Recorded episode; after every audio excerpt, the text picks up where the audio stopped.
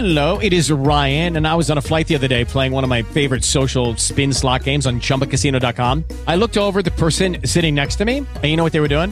They were also playing Chumba Casino. Coincidence? I think not. Everybody's loving having fun with it. Chumba Casino is home to hundreds of casino style games that you can play for free anytime, anywhere, even at 30,000 feet. So sign up now at chumbacasino.com to claim your free welcome bonus. That's chumbacasino.com and live the Chumba life. No purchase necessary. Group.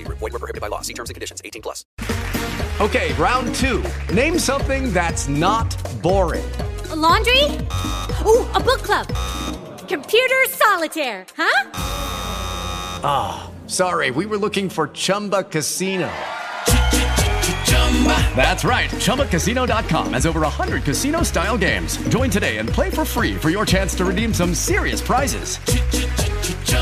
ChumbaCasino.com. No purchase necessary. Void were prohibited by law. 18 plus. Terms and conditions apply. See website for details. Bienvenidos a 3 en 1, tu suplemento informativo semanal con todo lo que necesitas saber de los portales Runrunes, tal cual y el pitazo. A partir de este momento queremos invitarte a que disfrutes en los próximos minutos de los reportajes más destacados en estos tres medios digitales. Siéntate, relájate y tómate el 3 en 1 de esta semana. Hola, ¿qué tal? ¿Cómo están ustedes? Qué gran placer saludarles nuevamente. Les habla Luis Miquilena. Les doy la bienvenida al episodio número 104 de 3 en 1, tu suplemento informativo semanal. Ya entramos en la semana número 47 desde que fue decretado el estado de alarma por el coronavirus en Venezuela, periodo que es de cuarentena radical, esto de acuerdo al sistema 7x7 que maneja la administración de Nicolás Maduro. La cifra de contagiados por COVID-19 hasta el día de hoy se ubica en 127.752 personas y los muertos lamentablemente ya alcanzaron las 1.202 víctimas. Esto según cifras oficiales manejadas por la administración de Maduro. Comenzamos nuestro episodio del día de hoy en el portal Runrunes y un reportaje que lleva por nombre Déficit de enfermeros de entre 85 y 100% suma otra arista a la destrucción del sistema de salud venezolano. El miedo a contagiarse de COVID-19, la falta de material para protegerse y los sueldos paupérrimos son las principales causas de renuncia de los trabajadores de la salud en los centros hospitalarios en Venezuela. La pandemia ha reducido aún más el déficit de los profesionales de la enfermería en Venezuela que según datos de la Organización Mundial de la Salud, en el 2018 era de 75%. De acuerdo a estándares internacionales, una enfermera en terapia intensiva debe atender a un paciente. En Venezuela, una enfermera tiene que estar pendiente de 30 enfermos a la misma vez. Oigamos a Yatanya Wolferman, quien nos habla de este reportaje. En el trabajo de esta semana abordamos un tema sobre el que se ha hablado en otras oportunidades, que es el creciente déficit del personal de enfermería en los hospitales venezolanos. ¿Cuál es la novedad?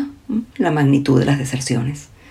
Enfermeros citan el salario y la insuficiente dotación de equipos de protección personal como las principales razones para renunciar.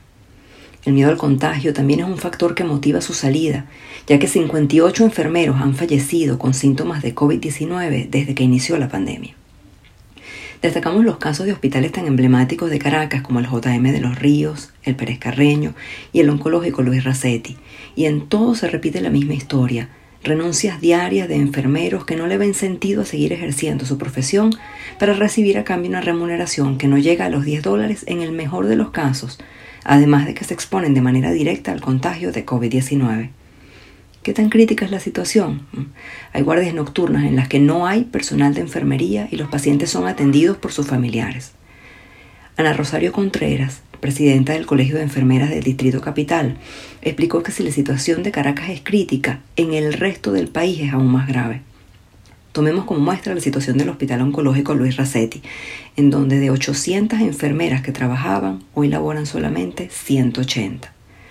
Lo que estamos viviendo es la destrucción del sistema de salud exclusivamente desde el punto de vista del recurso humano, ni hablar del equipamiento y la infraestructura, aseguró Jaime Lorenzo, especialista en salud pública y actual director de la ONG Médicos Unidos de Venezuela. Me dio mucho dolor irme, pero cuando puse en una balanza lo que ganaba y lo que gastaba, prácticamente le estaba pagando yo al Estado para ejercer, nos dijo una enfermera. Gitanyali, ¿puede la renuncia de enfermeras elevar la cifra de mortalidad en Venezuela? Sí, definitivamente. De acuerdo con estándares internacionales, una enfermera en una terapia intensiva debe atender a un solo paciente. En un área de cuidados intermedios es una enfermera para dos pacientes y en áreas generales es una enfermera para cuatro pacientes. Pero ¿qué sucede en Venezuela? Que hay 20, 30 o 40 pacientes para cada enfermera y ahorita no les da ni chance ni de tomarle los signos vitales a cada paciente como es debido. Y eso tiene consecuencias. Hay investigaciones que han demostrado que personal de enfermería por debajo de lo que se requiere aumenta el riesgo de muertes entre 3 y 4%. Entre los testimonios que recogiste, ¿qué motiva al personal de enfermería a quedarse en sus puestos de trabajo? Es palpable de los testimonios que recabamos que los enfermeros son profesionales con un altísimo sentido de la responsabilidad. Saben que ningún centro de salud puede funcionar sin ellos y que la salud de los pacientes está en riesgo si ellos faltan. Una enfermera del JM de los Ríos nos dijo, claro que pensaba en salir corriendo y renunciar, pero en mi caso es más fuerte el apego que le tengo a mi carrera. Este trabajo es estresante, pero también libero estrés. Los niños con quienes trabajo necesitan de mí y ellos mismos me piden que no me vaya. Ese es un apego que te mueve el piso. Para los que quieren su carrera por vocación, no es fácil dejarla. Los invitamos a leer el reportaje Déficit de enfermeros de entre 85 y 100% suma otra arista a la destrucción del sistema de salud venezolano en Runrunes. Pasamos ahora tal cual con el reportaje Carbativir y otros remedios milagrosos contra COVID-19 cuyos efectos no han sido comprobados. Nicolás Maduro ha insistido en el empleo del medicamento, un derivado de la planta de tomillo, como posible cura para neutralizar el coronavirus. De acuerdo a la Academia Nacional de Medicina, los efectos de la medicina a la que Maduro bautizó como gotas milagrosas de José Gregorio Hernández no tienen asidero científico y su repercusión contra el virus no ha sido comprobada. Expertos en materia sanitaria dijeron que es la Organización Mundial de la Salud la que debe dar luz verde para autorizar este tipo de tratamientos. Orián y Granado nos comenta al respecto. Desde hace poco más de 10 meses eh, se anunciaron en Venezuela los primeros casos de COVID-19. Desde entonces varios han sido los tratamientos por los que ha optado el régimen de Nicolás Maduro para combatir el coronavirus. Sin embargo, muchos de estos no gozan de un aval científico y su efectividad se ha limitado únicamente a lo dicho en los anuncios oficiales. Tal es el caso más reciente del Carbativir, que el propio Nicolás Maduro presentó como unas gotas milagrosas que neutralizarían el virus al 100%. Sin embargo, hasta ahora no se ha demostrado las pruebas científicas que avalen esta realidad. Esto, aunque la Academia Nacional de Medicina anunció que la naturaleza química del carbativir se supone es un derivado de las plantas del tomillo, pero aún así pidieron a las autoridades venezolanas este, mostrar realmente los datos que avalen y den una clasificación a estas llamadas gotitas. Aclararon que los extractos de tomillo este, incluyen muchos aceites esenciales y que tienen un potencial que pudiese servir para combatir esta enfermedad. Sin embargo, reiteraron la necesidad de mostrar científicamente pruebas que, que así lo confirmen.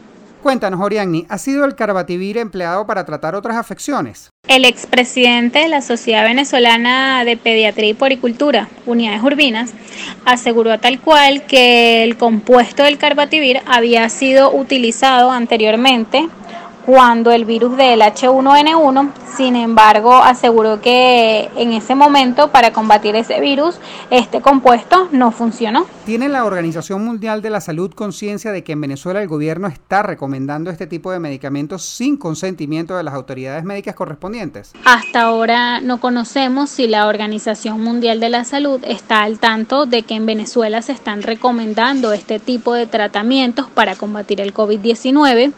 Lo que sí sabemos es que entre una de las fases para aprobar la efectividad de un tratamiento existe una en la que la OMS debe enviar a uno de sus investigadores al país para que determinen qué tan real son todas estas muestras, qué tan real son todas las investigaciones que se están llevando a cabo con el tratamiento y qué tan efectivo resulta para dar el visto bueno. Sin embargo, esto no ha salido publicado en ninguna revista médica científica ni se le ha dado ningún aval ni nacional ni internacional más que el dado por el propio gobierno de Nicolás Maduro.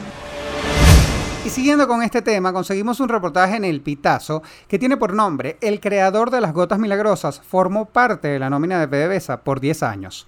Raúl Antonio Ojeda Rondón trabajó nueve años en Petróleos de Venezuela y es un ingeniero químico que ha estado vinculado al gobierno desde la época de Hugo Chávez. Dice haber sido perjudicado por las sanciones de la administración estadounidense a la compañía petrolera venezolana y fue detenido por el SEBIN en el año 2018 por presuntos actos de corrupción. Armando Altuve nos tiene más información. Nicolás Maduro presentó al país el pasado 24 de enero una nueva alternativa terapéutica nacional para hacer frente al coronavirus que causa el COVID-19. Se trata de un producto para ser ingerido por gotas cuyo nombre es Carbativir y que el mandatario reelegido en 2018 en elecciones cuestionadas bautizó con el nombre del médico venezolano José Gregorio Hernández y además catalogó de milagroso porque según él el medicamento elaborado con una sustancia derivada del tomillo es 100% eficaz y no habría mostrado efectos adversos en los pacientes a los que se les administró, pese a los cuestionamientos de varios expertos que reclaman la evidencia científica y publicación de los resultados del estudio clínico de esta medicina. Un grupo de siete investigadores están detrás de la fabricación y estudios de las gotas, encabezado por Raúl Antonio Ojeda Rondón, un ingeniero químico que elaboró por casi 10 años en la estatal Petróleos de Venezuela y que además apoya abiertamente el chavismo gobernante. Incluso llegó a precedir la Comisión de Intelectuales de la Asamblea Nacional Constituyente en el año 2018. Se ha dedicado a escribir libros de política y poesía que han sido comercializados en la plataforma de Amazon. Versiones periodísticas lo vinculan a Tarek El Aizami, actual ministro de Petróleo, y han reseñado su detención por el SEBIN en 2018 por presuntos delitos de corrupción a poco tiempo de ser nombrado vicepresidente de la Corporación Venezolana de Petróleo. Armando, quisiera saber si Ojeda Rondón tiene alguna experiencia en materias de políticas de salud pública. Lo que pudimos conocer es que Ojeda Rondón trabajó en PDVSA y no hay mayores detalles sobre su experiencia en el sector farmacéutico y a la luz de la evidencia parece muy reciente.